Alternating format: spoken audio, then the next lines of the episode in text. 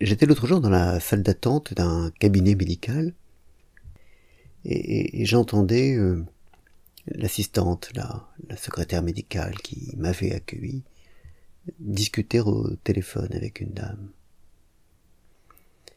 Elle avait probablement dû interrompre euh, l'entretien qu'elle avait avec elle pour euh, accueillir des gens, s'occuper de dossiers, les sortir, les remplir.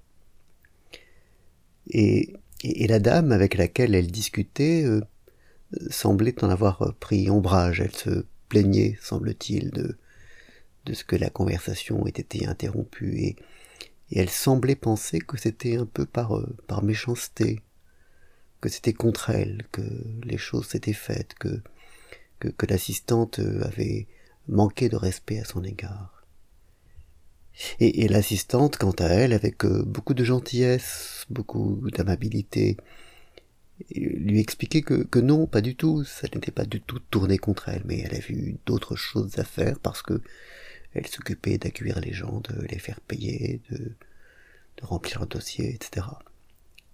Et, la dame, au bout du fil, euh, traitait avec, euh, traitait avec beaucoup de gentillesse, avait, avait l'air de, de, de ne pas vouloir le comprendre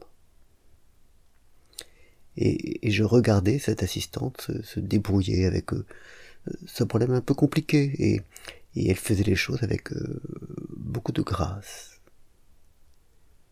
Et, je pensais aussi au, médecin qui m'avait reçu, un, un, ophtalmo qui, qui avait fait preuve d'une grande compétence et, de cette, cette rondeur qu'on aime tant dans, dans les médecins.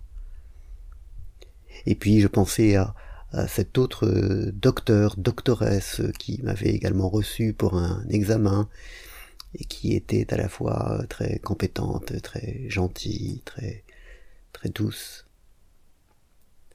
Et puis me penchant par euh, la fenêtre euh, de la salle d'attente, j'avais vu dans la cour un vélo, un, beau vélo avec des freins à disque. Et, là encore, c'était une, une belle chose. Et, je pensais à tout cela, à, à, toutes ces hautes qualités, à toutes ces, pas forcément ces perfections, mais ces, ces grandeurs qui, qui sont, euh, et qui sont à la base de, de l'action des hommes et des femmes. Il, en fallait beaucoup de qualités pour euh, pour faire ce que l'assistante, la secrétaire médicale faisait. Il en faisait, il en fallait beaucoup de qualités pour euh, être docteur ou doctoresse. Il en fallait beaucoup de qualités pour euh, concevoir euh, le vélo et pour le construire. Et, toutes ces qualités-là sont des qualités quotidiennes que chacun d'entre nous utilisons chaque jour à, à, à, d'immenses degrés.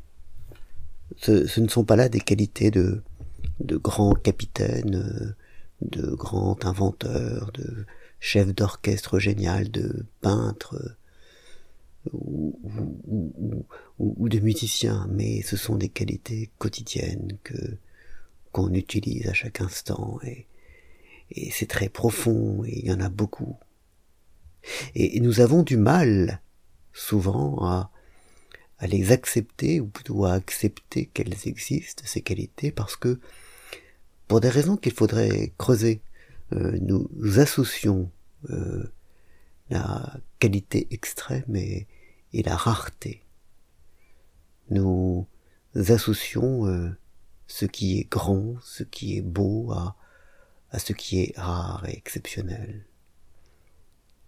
et nous avons du mal à, à voir coexister la, la plus extrême banalité avec la plus extrême qualité.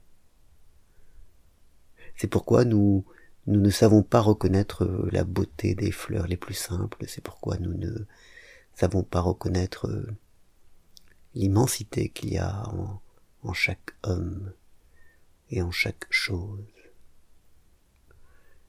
C'est ce que voulait dire euh, Antoine de Saint-Exupéry lorsque, à la fin de Terre des Hommes, je crois, il, il parle de, de ce Mozart qu'on assassine quand on laisse mourir des enfants.